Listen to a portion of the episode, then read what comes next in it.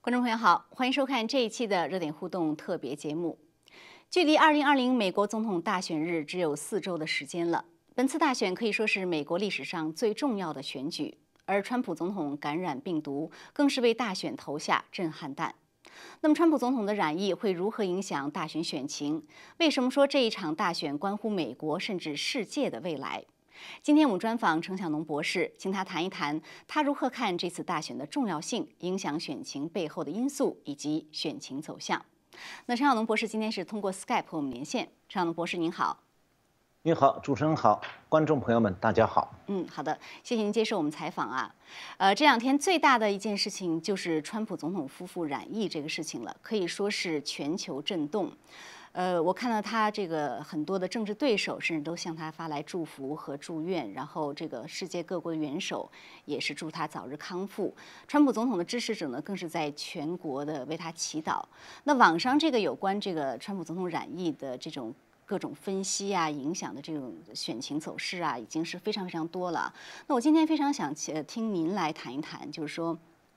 川普总统染疫这个事情，当然他现在的状况还是比较乐观的。呃，虽然住进了军队医院，但是今天他的医生说他呃特别的状况很良好，非常乐观。呃，所以您怎么看川普总统染疫这个事情，以及您觉得他会如何影响美国大选的选情呢？今年的美国总统大选，在美国国内看来呢，是百年来第一次关系到美美国未来会不会被民主党导向这个危险的方向。那么在国际社会来看的话，此刻是中美冷战刚刚爆发三个月，全球的政治、经济、军事局势都将受到这个新冷战的重大影响，所以世界各国都非常关注美国未来的政策走向。而美国所有的政策走向，未来都与这次大选有关。所以呢，川普在竞选期间突然染病，各国都非常关心，许多国家元首都发来慰问电。那么，中共虽然在传媒上不断的攻击 Trump，，但也不得不表面上要表示一下慰问。嗯，呃，，Trump 现在这个已经去了马里兰州这个 Walter Reed 国家军事医疗中心，呃，在那里一边工作一边接受治疗。那么他去医院之前的发表那个视频讲话来看呢，精神不错，声音如常。然后昨天晚上他的那个总统医师叫 Sean，呃，Connery，他发布的简报是说呢，川普总统情况良好，嗯，已经服用了那个治疗冠状病毒的一种新药，是美国食品药物管理局批准的，叫做。瑞德西韦，Remdesivir，对，Remis，呃，Remdesivir。那么今天这位总统医师再次发布简报说，川普总统昨天讲的情况良好，说今天川普总统的情况非常好。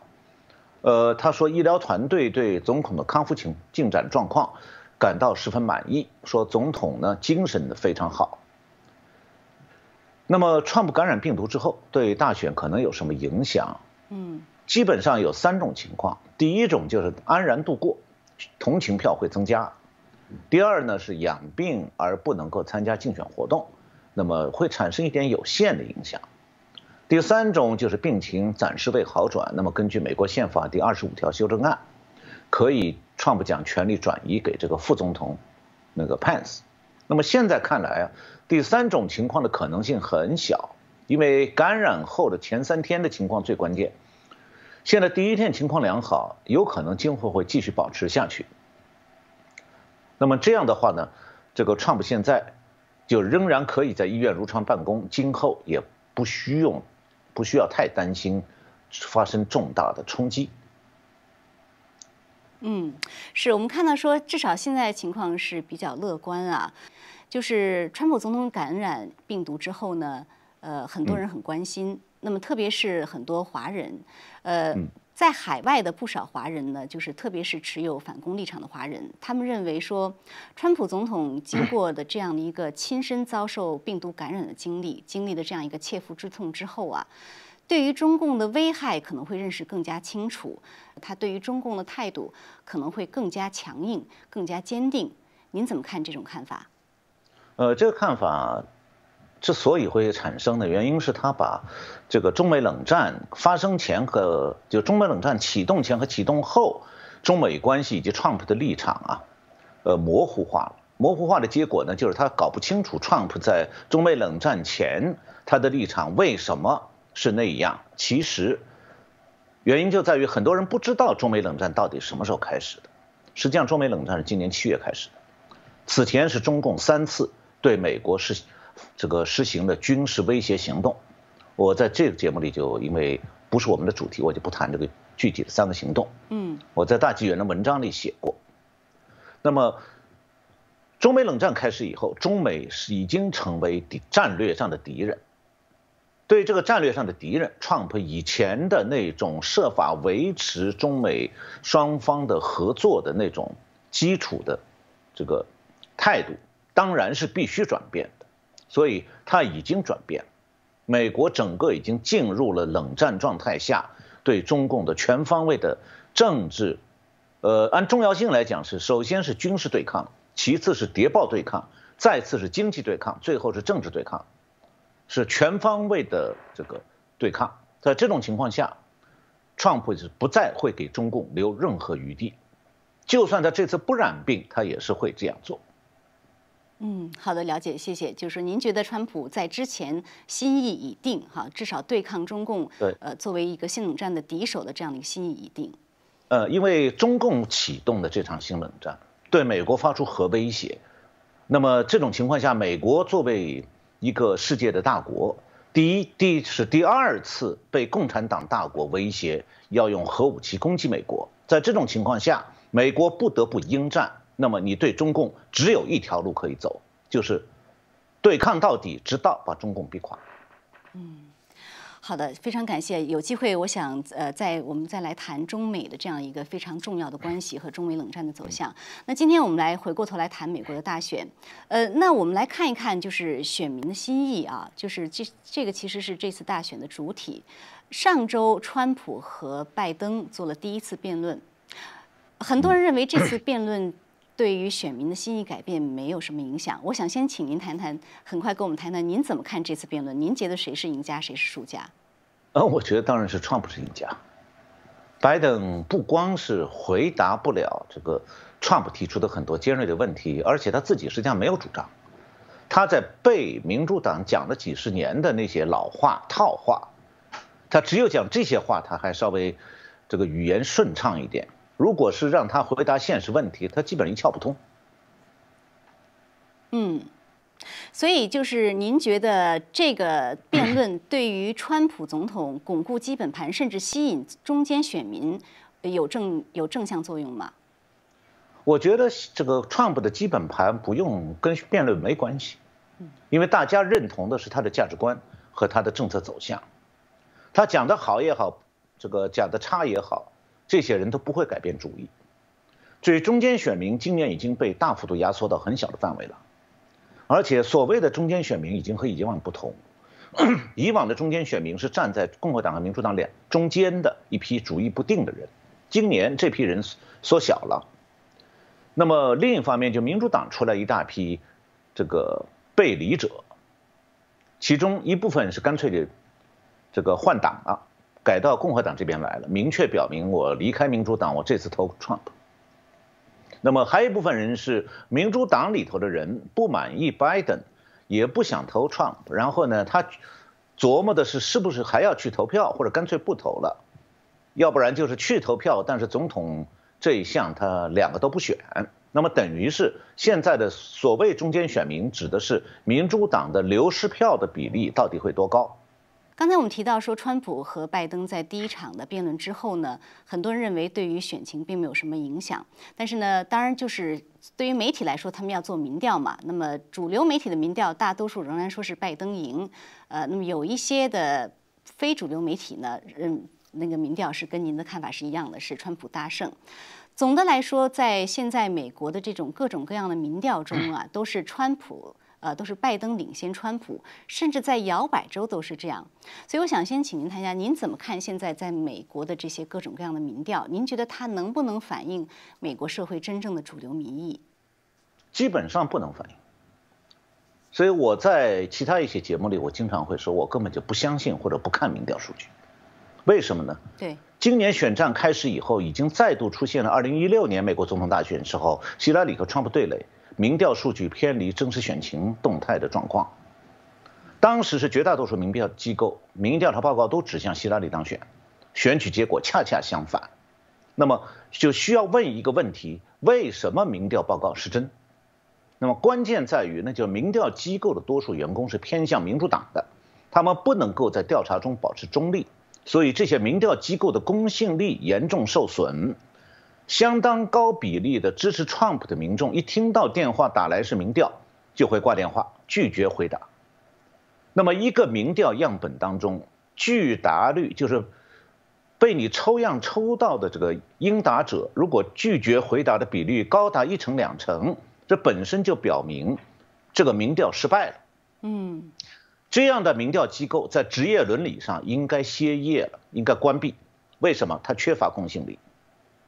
所以像 CNN 呢这类的媒体，它在做任何民调都是没有公信力的，就因为它拒绝公布拒答率。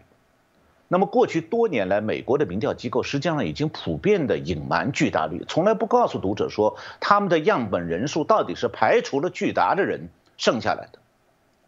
那么。隐按照科学的抽样调查方法的话，隐瞒拒答率就直接导致所有公布出来的民调数据偏离真相，这样的民调数据根本上就是不可靠的。因为我自己是学统计学的，我很清楚这些民调，呃，基本上是没有参考价值的。那么这里我想稍微解释一下关于民意调查这个可靠性的一些基本的问题，因为其他的节目。会把民调当做个很神圣的数据来参考，其实必须懂一点关于民调的基本知识，就是民调可靠程度取决于三点。第一点就是你这个民调的抽样的客观性，我下面具体解释。第二点是问卷设计必须是中立的。第三是应答者的回复内容必须是可靠的。你只有符合这三点，民意调查获得的数据才能代表民意。否则就是只代表那个调查机构的意思，只能只要刚才讲的这三点中有一点不能满足，民意调查就是无效的，不值得参考。那么关于第一点，什么叫这个民意调查的抽样的客观性？其实指的是说，必须是用随机抽样，就是你样本当中谁是被调查者，是用。统计学上叫的随机抽样，就是你用标准化的随机数字乱乱数表，在电话号码数据库里随机的抽选被调查者，这样才能保证在数理统计上学上假设的可靠性。那么与这种做法相反的叫做主观抽样，就是说调查者为了达到自己想要的调查结果，人为的把这个随机抽样变成主观抽样。比方讲。故意提高民主党支持者在被调查者当中的比例，那么数理统计学的理论证明，主观抽样的民调结果没有任何价值。嗯，我看到有有有媒体说有这种做法。对，呃，我下面就举一个例子，BBC 最近一篇报道提到，美国的民调业者内部在讨论一个问题，要怎么样调高选民教育程度在取样当中的比重。什么意思呢？就是既然大中学老师很多人是左派，那么就尽量访问他们，用他们的观点来冒充全体选民的看法。这说明什么呢？说明确实美国有不少民调机构，他们的抽样调查现在不是随机抽样，是主观抽样，是骗人的。那么刚才讲到了，还有个这个就是关于这个应答者回复内容的可靠性，这第三点，第三个因素。嗯，现在同样得不到保证。嗯一九八零年的时候，美国总统大选出现过一个群体，叫做害羞的里根选民。当时他们是中间选民或者是民主党支持者，但是投票是投给里根了。但是基于社交压力等等原因，他没有对民调业者说实话，所以民调调查不出来，就是这一批人到底他们投谁的。他嘴上说他可能支持民主党，实际上投是要投里根的。那么最近几年。美国出现了叫做我把它叫做压抑的川普选民，这么一个群体，为什么呢？就是有一部分川普选民现在感受到政治和社会两方面的压力，这种压力至少有两个原因。第一个就是一些民主党的支持者会对持不同政见的选民施加社会压力，嗯，比方谩骂别人，是，甚至去人身这个就是人身体攻击，还有去破坏别人在家门口摆放的支持川普的标语，这就破坏了选举自由，这就破坏了民主制度。如果一个民主制度下有一批人不许别人投票投谁？这哪里是民主制度呢？这成专制了。嗯，是。另外还有一个原因，就是由于现在大学和中学校园里的左倾气氛，很多政治正确的口号替代了社会道德、社会伦理，成了必须遵守的言论和行为规范。那么在学生的社会化过程中，教师们灌输的这些个政治教条，影响了学生的价值观。那么就进一步造成学生家庭内部父母和子女之间的价值观摩擦，所以呢，很多家长为了避免和子女发生政治理念方面的冲突，只能在选举相关的话题上面缄口不言。我看到八月二十八号有一家叫做 Cloud Research 的机构发布了一份报告，说大概有百分之十二的共和党人，他们表示说他们不会给民调机构提供诚实的意见。嗯。还有百分之十五的中间选民说，他们也这样。民主党的人这样做的只占百分之五点四，就是说民主党至少有百分之五点四的人，他们其实想投共和党，但他不说，也不告诉民调机构。是，您提到这个非常有意思，因为我看到，呃，很多人说从民调中来看，支持拜登的是大多数。但是如果你看实际的选战呢，川普的这个 rally 每一次去的都是群情汹涌上万人，而拜登只是寥寥的十几个人、几十个人，所以很多人呃就是开玩笑说，难道拜登的选民是沉默的大多数吗？说其实您刚才说的压选民，拜登的选民都在地下室里，都在地下室，拜登一样。对，可是这样的民调出来有什么意义呢？这不是自欺欺人吗？这这这这对于民调机构他们想起到什么样的作用呢？民调机构想通过民调去影响选情，这本身就很危险。这就是民主党的重大的对美国社会和民主制度的破坏。因为用民调机构设法操纵选举，虽然美国法律上并没有限制，这是一个职业伦理问题。有民调机构，你已经不是中立的调查机构，你是选情干预机构，你是试图这个。用编造的数据来欺骗社会，设法帮助民主党当选的机构，所以它和一共产党的喉舌没有区别。所以有人说，美国的主流媒体，什么《纽约时报》《华盛顿邮报》CNN 是现在是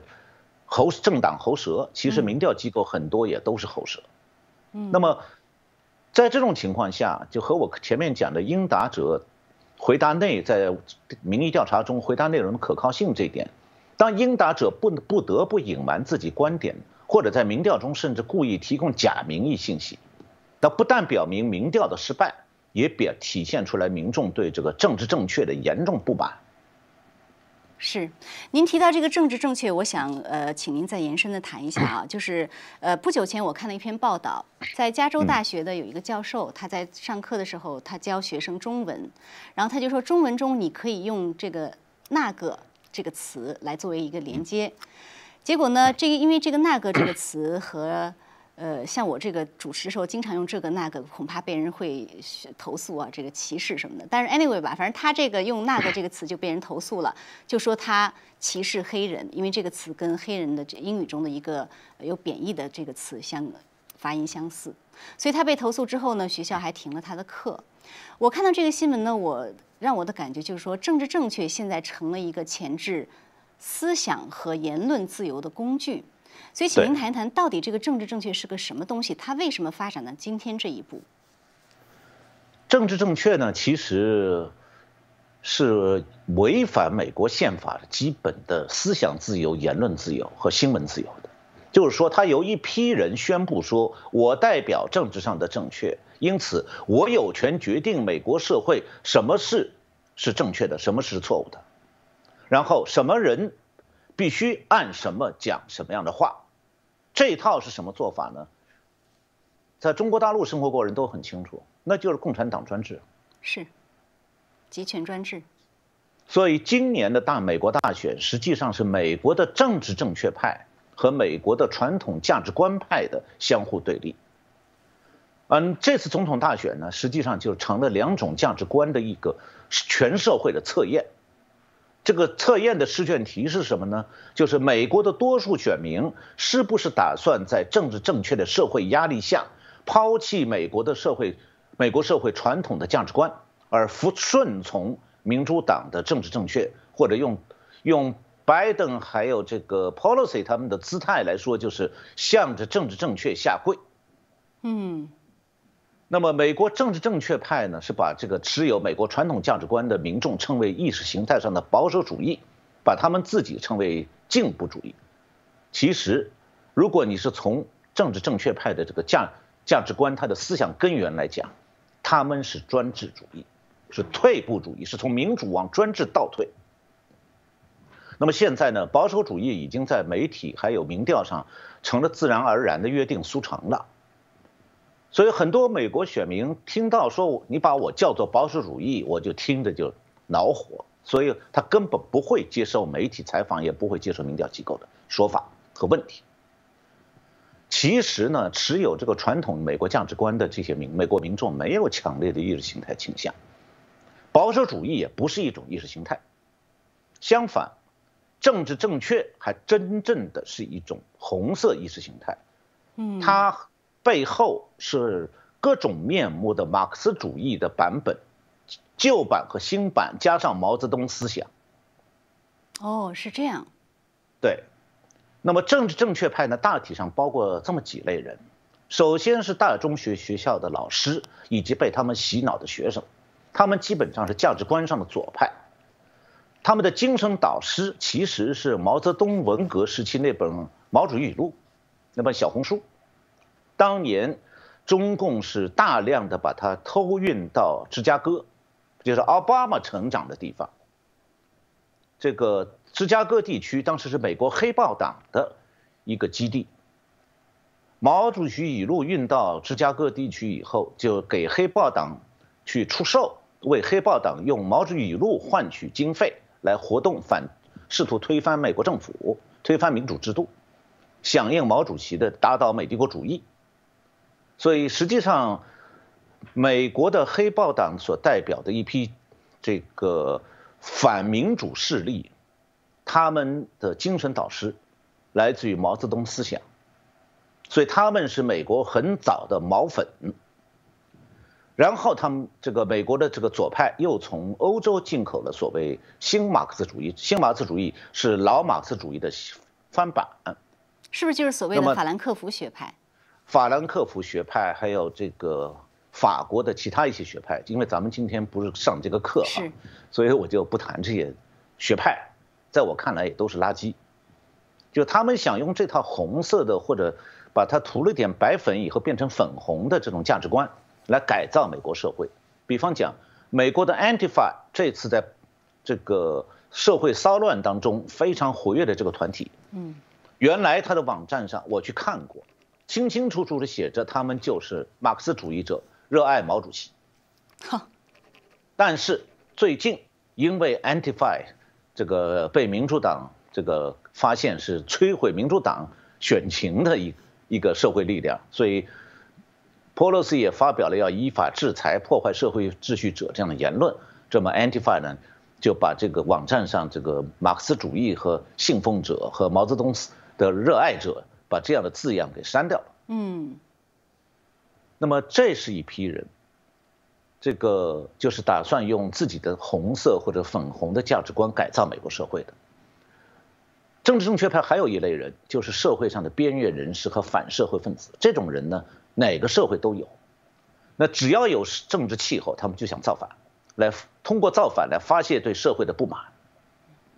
那么再次就是还有一批人，就是媒体。还有很多非盈利机构的工作人员，他们和第一类就是和大中学校的左派老师价值观是一样的。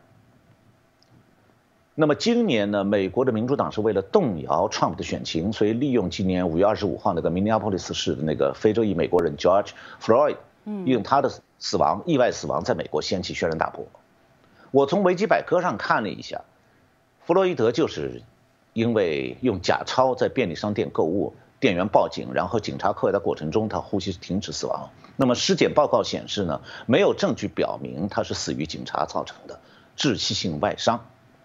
或那么他潜相反倒是他潜在的体体内的毒品还有健他自己的健康问题导致他死亡的，但是他的死导致了一部分非洲裔美国人的抗议，有一个这个就是那个 Black Lives Matter 这个黑名贵运动介入进来，它是二零一三年就成立的，而且在多个城市发起了抗议行动。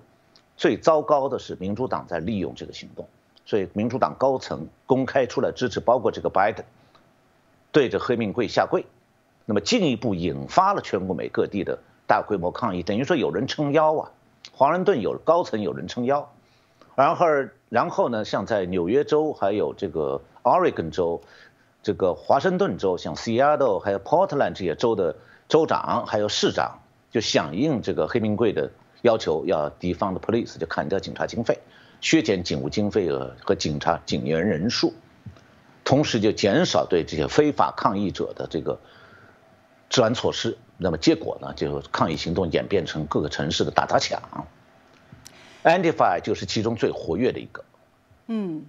其实黑命贵的这个网站，它的创始人也也公开声称他们是信奉马克思主义的。当然，后来他们网站上这个我不知道是不是已经删掉了哈。所以像您删掉了，所以像您所说的，不管是政治正确也好，还是今天在美国发生的骚乱也好，它不是一个偶然发生走到这一步的东西，就是它的背后是一种长期耕耘、长期渗透的结果，是吗？就是这种左派马克思主义思想长期渗透的结果。对，因为我们讲到说这个左派对社会形成了巨大的压力。指的就是他已经通过学校教育洗脑，改变了所谓 Z 世代的这一代人的价值观。我来美国是上世纪九十年代，那个时候我在普林斯顿大学念博士的时候，我感觉校园里面还不是那么的左派猖獗。嗯，因为我是在做一这个要写的那个论文也好，是这个读书这个读书笔记也好，我是从来都批判马克思主义的。嗯。但是我的老师哪怕是黑人教授，他也不敢说我批的不对，因为他知道他对马克思主义没有我懂。是，所以我太清楚了，批马克思主义从哪儿就把它根儿刨掉了。但是现在就不行了，现在你在校园里你要讲政治不正确的话，就有麻烦了。所以这些年来是越来越多的人感受到了美国教育界的左倾化，在教育圈里头，不但你新来的老师。必须保持政治正确，对政治正确要如果持保留态度，你就会受到排挤。比方讲，教师要发表论文，教师要晋级，你就遇到一个玻璃天花板，政治正确。甚至总统选举的时候，你不支持政治正确的老师，你都必须小乖乖的闭嘴，不然的话，你的同事就批评你。这种现象还代就代表什么呢？代表着政治正确已经从思想专制转升级成了社会专制。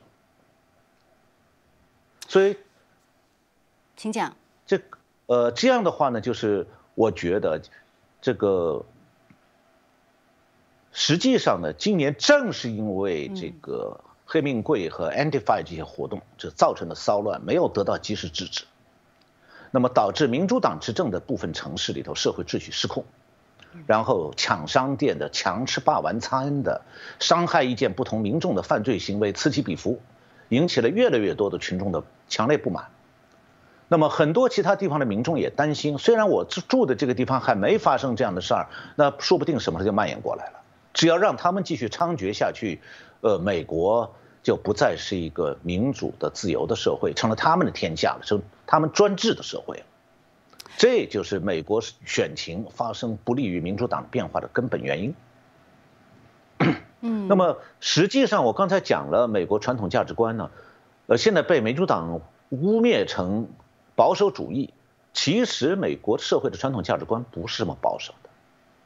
它无非就坚持政治上的这个政治制度上民有、民治、民享这个基本理念，这就民主的真谛呀，民主的民主制度的核心。然后在经济制度方面呢，还有社会制度方面，它是不依赖政府提供的福利，因为他们都是有理智的人，持传统价值观的人知道，民主国家的财政不是那个来源无穷的藏金库，不是阿里巴巴四十大盗的金库，对，而是辛苦工作的这些纳税人用税款去填充起来的。如果每一个国民都为了自己的需要去掏空、过度的掏挖国库，最后就要毁掉这个国家，也会毁掉你自己，因为你越是掏挖，个人就越失去工作、努努力工作的意愿。所以我是认为说，在坚持这种传统价值观的美国民众身上，你看看你到底可以看到一种所谓的这个 humble self respect，就是谦卑的自尊。所谓谦卑是说，他们只要求有机会努力工作养活自己和家人；所谓自尊就是他们不愿意依赖政府的福利，但是希望政府要慎用纳税人提供的有限的资源。嗯，但是民主党就是要颠覆这一切，要把这个美国纳税人的钱任意的挥霍来用来收买一部分试图依赖政府来过日子的一部分美国民众。把他们的选票基础建立在这批人身上，最后呢，点燃了这个。我把我是觉得说，美国这个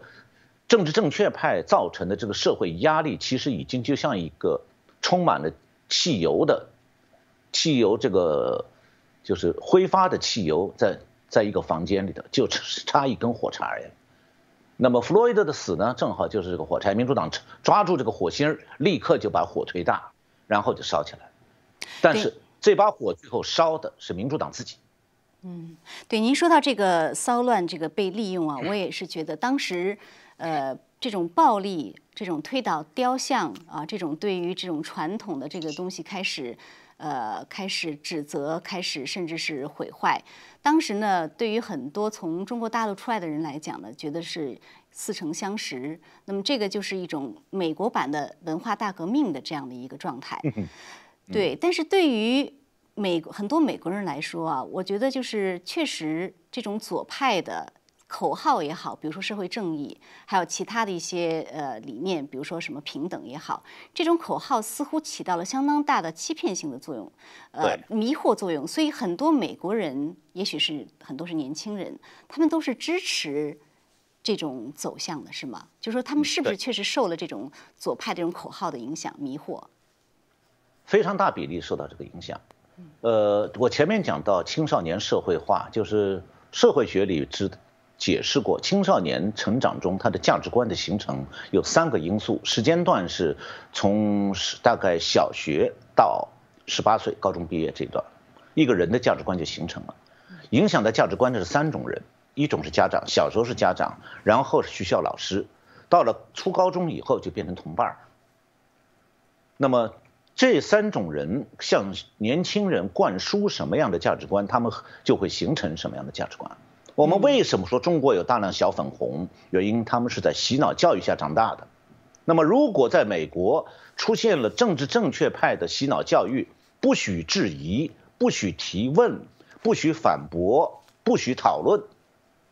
谁要质疑就打击谁，谁要反对就要排斥他。那么这样的话，和共产党的做法是一模一样的。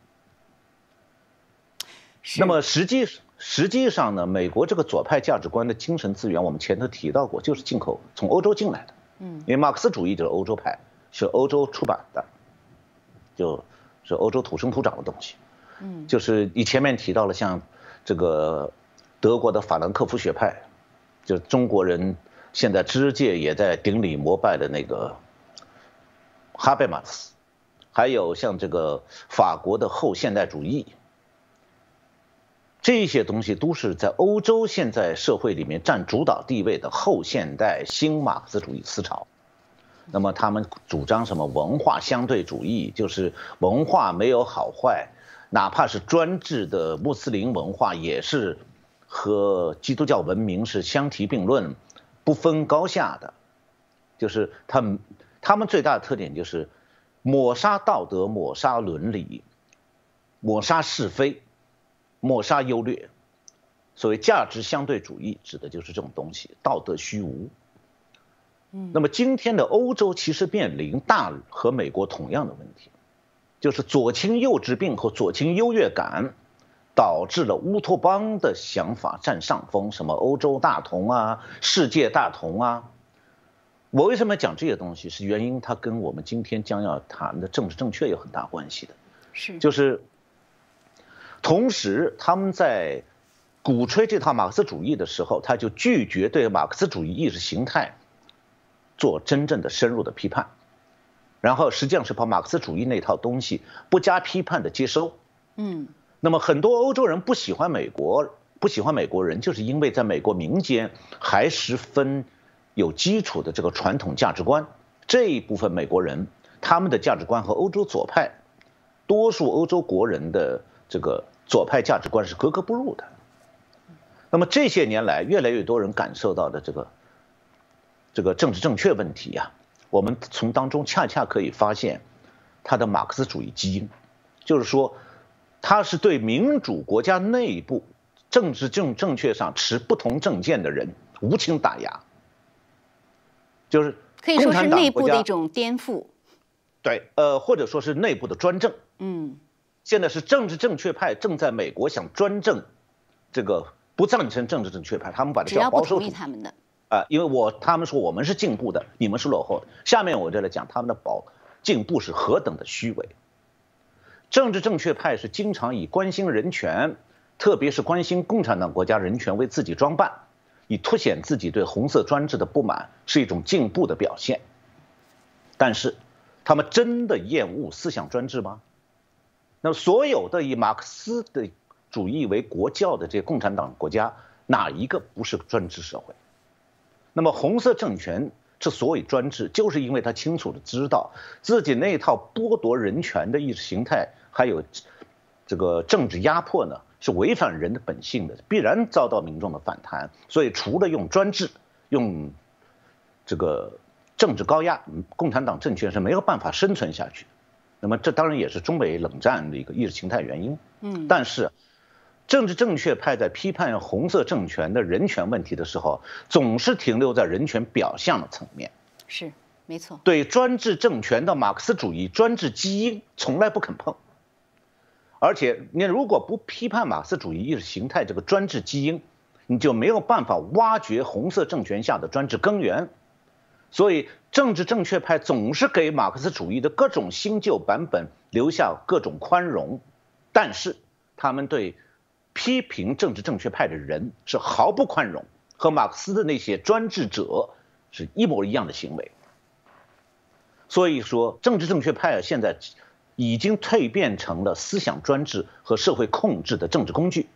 那么，政治正确派人物的这两面性、两面人的特征也暴露出来了。嗯，一方面呢，他们表现出来对共产党国家的人权的关注；另一方面。他们对本国那些对政治正确持保留态度的人毫不宽容的立场，这一点就像正像红色政权对异议人士、对法轮功一样的态度。嗯，就是说政治正确派他们的做法和共产党是一样的，这也是为什么他们永远不肯彻底的批判马克思主义，因为他们喜欢马克思主义那套思想专制，所以。一方面，政治正确派虚伪地表示对共产党国家的专制不满；另一方面，他们对共产党政权的马克思主义专制基因又小心的呵护。所以，他们虽然批判共产党专制，却从来不肯彻底否定共产党按照马克思主义教条建起来这个社会主义经济制度。像桑德斯就公开鼓吹他是社会主义者，而且是一九八八年专门跑到莫斯科去，在莫斯科 歌颂一个即即将破产、即将。垮台的共产党政权，嗯，当然了，他们也更政治正确派更不愿意像经历过共产党国家红色专制的异议人士那样去深刻的挖掘共产党制度的意识形态根源，那就是马克思主义。因为挖掉了马克思主义，政治正确就没有遮羞布了，就会暴露出他们这个思想专制，按照马克思的那套这个。独裁专制模式试图改造美国社会，是，这就是为什么我看呃，我看到有的这个文章在分析左派，后面就说左派呢他们会提人权，但是真正的传统的呃这个这一边提的是宗教自由，呃，所以实际上呢，左派的这个理论是说，他要大力宣传不信仰的自由，而打压信仰的自由。比方讲，左派在欧洲鼓吹这个穆斯林，这个他们的宗教自由必须得到保护，但与此同时，他们要求压缩这个基督教的宗教自由，嗯，来来主张说是穆斯林要有得到更高的地位，这个东西本身就是一种思想专制，是。就是对用对某一个少数群体的保护作为借口来压制大多数人群的这样的一个呃主体的这样的一个传统的价值观，所以实际上在美国社会啊，就是现在这样的一个呃社会的分裂的根源，呃，我认为其实是左派其实想要通过各种方式来呃像您刚才说的，从内部这样一个颠覆呃或者说打烂旧世界而建立一个新世界，建立一个马克思主义的新世界。马克思主义就是帮着共产党实现他们在美国的统治。那您觉得，在美国的这个骚乱和暴乱的背后，有没有中共直接或者间接的参与呢？呃，我看到一些材料说这些事儿，但是，比方讲，关于旧金山那一带有一个叫华人进步会和通和大使馆有密切关系的，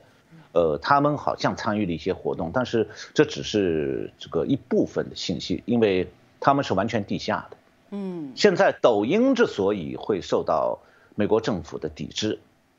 原很重要原因也与这个有关，就是抖音可能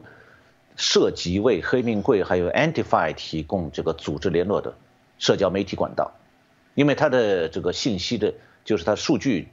是北北京控制的，是，所以这些人可以很自由的这个通过抖音。来交换信息，这个串联呐，安排组织活动，但是不用担心美国政府的调查，因为美国政府没办法进去。嗯。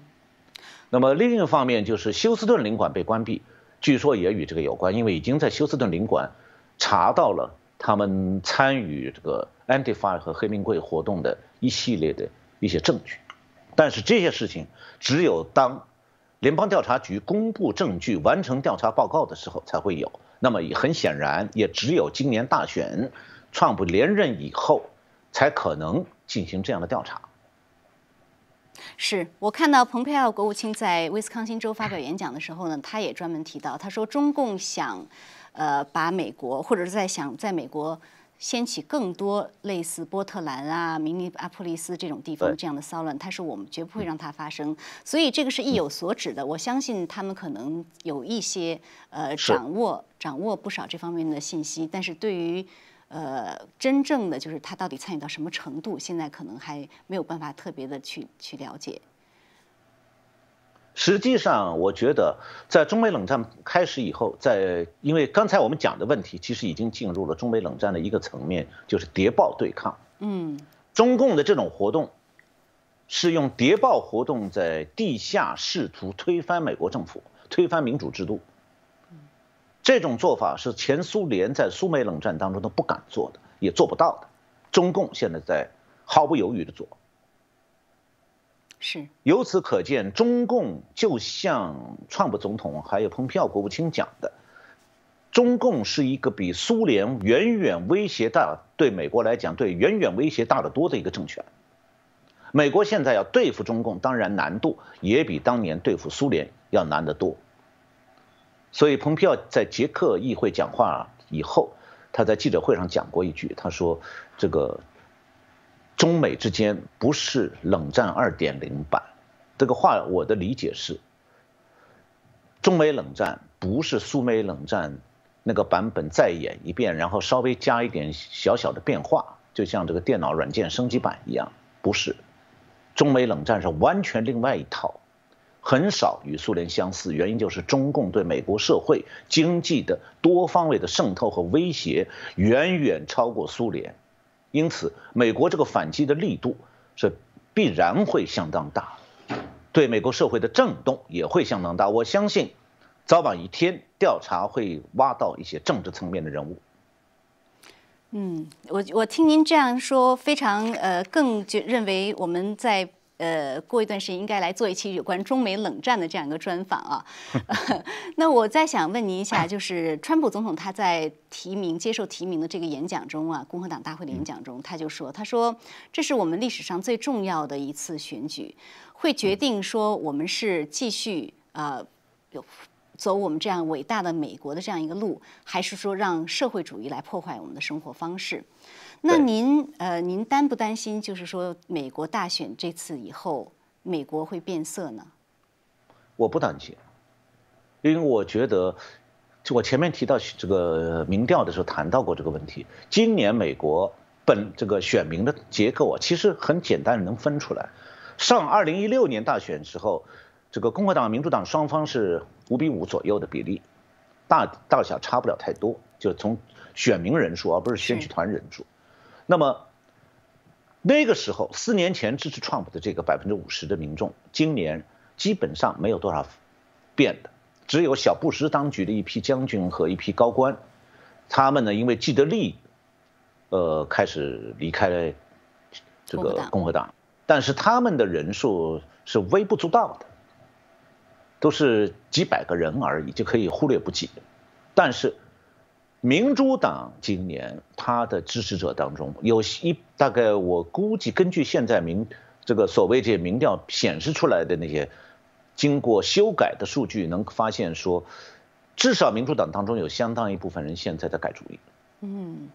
我们也已经看到了很多民主党的众议员、民主党的市长公开站出来说，今年我。和我们这一区地区的民主党的支持者全部改投 Trump，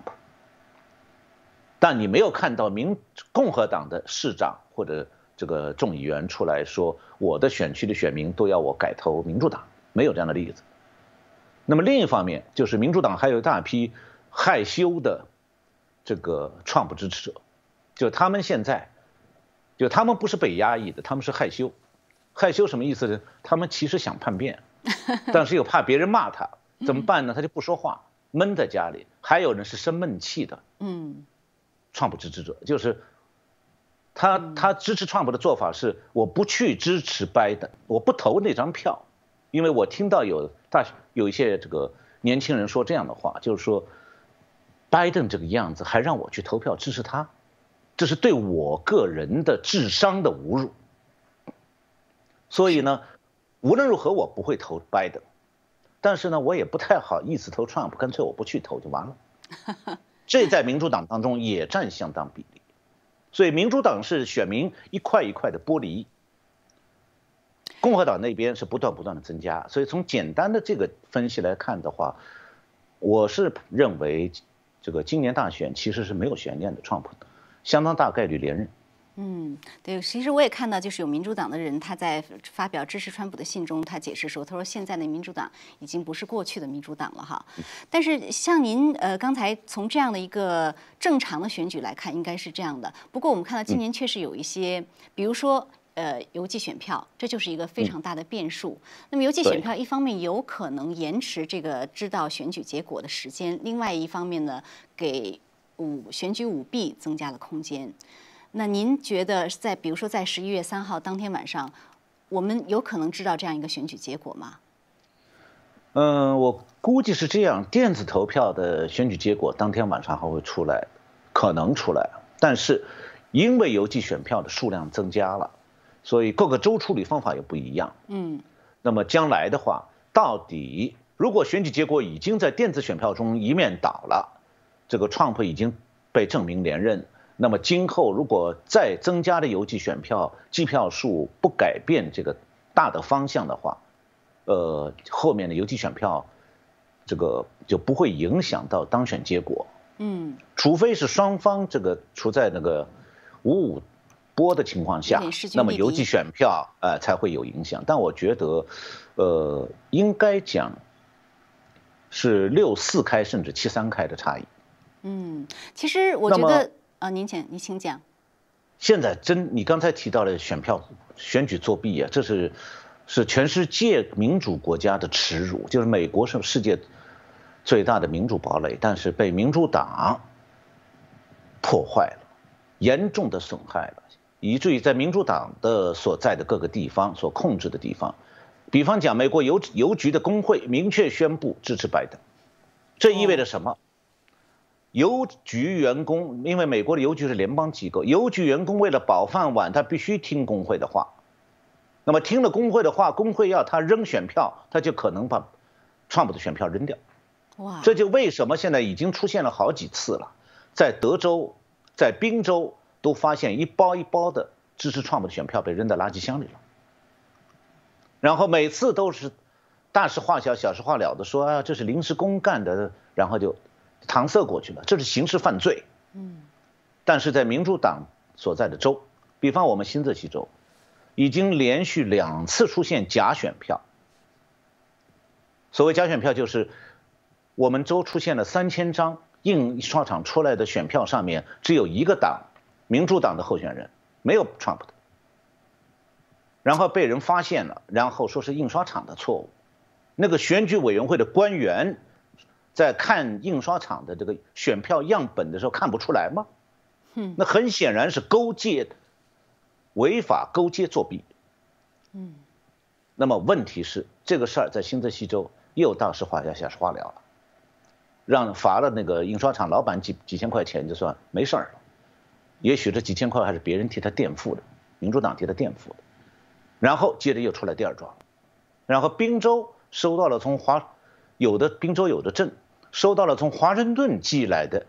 本镇选民的选票，名字地址什么都对。选项一律填好支持拜登，而且而且告诉这个收件人说你的你的这张选票我们已经替你填好了，你签字就行了，同意就行了。如果你不同意，我们仍然按你同意计算，这张选票将生效。这是不是刑事犯罪？是。有人追究吗？没有。所以这就是为什么就是很多人认为今年的选举结果啊，如果真的。因为舞弊也好，因为各种情况也好，被走入司法的话，那高院的这个大法官就是最关键的一个守护美国宪法的一个屏障。嗯，也是守护民主的最后屏障。是，而且如果选票可以作弊，是美国的民主就不存在了，被摧毁。对，我觉得这个是一个呃相当让人担心的一个情况，而且呢，从这个情况呢还延伸出另外一个。我记得在这个记者会上，有记者追问川普说：“你愿不愿意？你会不会能不能承诺和平接受这个选举结果啊？就是如果说你败选的话，你你能不能承诺你就呃交接权利？”其实呢，我认为现在很多人担心的是另外一面，就是川普如果获胜的话。呃，那么对于左派来讲，他愿不愿意接受这样一个竞选结果？有人甚至认为说，甚至有可能出现暴乱，因为现在政府的这个 FBI 呀、司法部门，他已经在为这个选举有可能出现混乱做准备了。所以您怎么看出现这种局面的可能性？另外，您觉得美国作为这样的一个体制，还有它的这个民众，他有没有可能去？不是说有没有可能啊，他能不能去战胜这样的危机？我觉得能够战胜，就是说，FBI 其实对 Antifa 什么等等活动一直在全程严密跟踪。现在主要是因为大选期间不希望被人说成是挑起两党之争，所以呢，这个行政部门没有采取行动。比方联邦调查局只是悄悄地抓了 Antifa 的人，并没有马上起诉，司法部没有起诉 Antifa。同样的。我刚才讲的所有的选举舞弊活动都是联邦重罪，这在有的州已经联邦法官宣判了，可以引为判例。也就是说，我们在好几个民主党执政的州已经发现了联选举舞弊的联邦重罪，所以这就产生一个问题：对联选举舞弊这样的联邦重罪，联邦政府是不是要追究？肯定要追究，只是时间不大。那么追究的时候，很显然民主党会出来阻拦，因为又涉及他们他们一批政治活动人物。所以，在这点上来讲，我不是觉得美国的司法机构没有能力对付这几个骚乱的反社会分子，而是说，因有点投鼠忌器。现在这个老民主党这个老鼠在花瓶里乱窜。嗯，我们要护的是美国民主。美国这个国家的花瓶，但也要想办法把那老鼠给灭掉。那是个要小心做的事儿，但绝不是做不到的事儿。嗯，所以您认为就是美国社会，呃，持有传统的价值、认可美国这个理念的人群还是占大多数，而且美国的这样一个体制，它有足两者结合，它有足够的能力去确保美国能够走在这个正确的道路上。对，好的。好，那非常感谢陈晓农博士啊！我们今天这个对于美国大选的这样一个探讨，我觉得非常非常有帮助，对我个人也有帮助，我希望对观众朋友也有帮助。那非常感谢您来给我们分享您对这些事情的思考、思考和您的这样的一个知识。呃，谢谢主持人，也谢谢各位观众朋友们来观看我们这个节目。嗯，好的，谢谢您。好的，那观众朋友也非常感谢您收看我们本期的热点互动特别专访，我们还是下次节目再见。